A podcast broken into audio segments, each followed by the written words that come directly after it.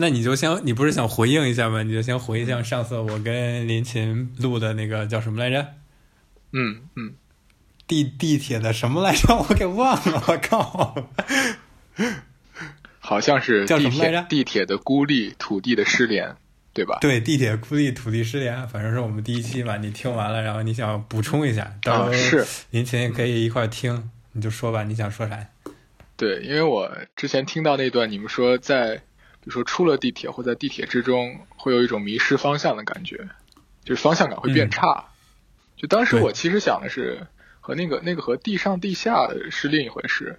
我主要想的是，就是嗯其实现代的这种，呃，几何形的非常规则的构造，是会降低人们对于方向感的认知的。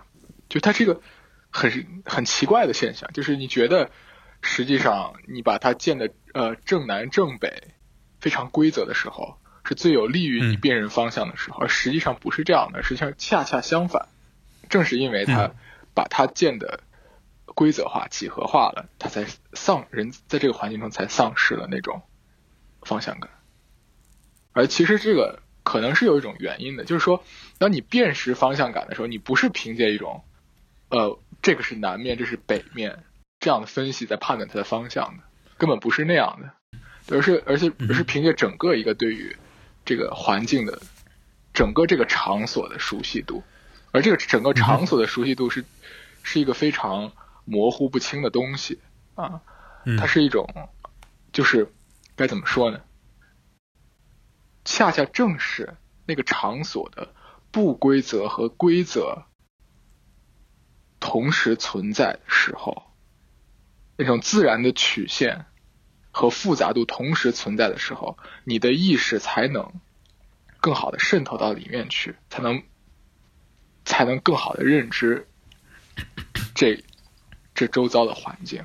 如果它都是非常严格的几何体，非常概念化的东西的，它会造成一种自我的遮蔽，就是说你的意识，你你感受到它了，它是指向某个方向，北方或者南方，但实际上你对它是不熟悉的，对，就你对它没有任何亲近感，所以方向感不仅只是一个空间上的问题，它还有一种情感上的因素在。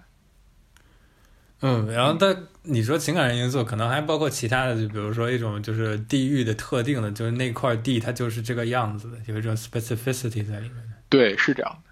对那种 specificity 肯定就不可以，它不可以也不能够用就是那种嗯纯几何的东西来表达，它会丢了丢了很多东西。对，丢到那个当地的特征是这样。你如果所有大大城市都建的一样，那你走到哪个大城市，你都会迷。都是迷，都迷路。对，因为都到哪里都一样，留不下任何对，所以它这个，对它这看起来非常 paradoxical 的事情，就是你好像觉得它几何体应该做的越规则，然后你可能越知道方向，但是可能是因为它太游离了那感觉，然后就反而你不清楚到底你在哪里。对，是这样的。所以，所以说，就不单单只是人是在认知空间，那个建筑本身也在认知空间。说那个建筑本身也在认知。对，那个建筑首先要认知那个空间，接触、容、接纳那个空间，人才能在那个环境中接触、容纳那个空间。对，要不然是架空的。嗯，对，是这样。你全全以为但那个 嗯，对，那个空间具体是啥呢？这个可能就是神展开了。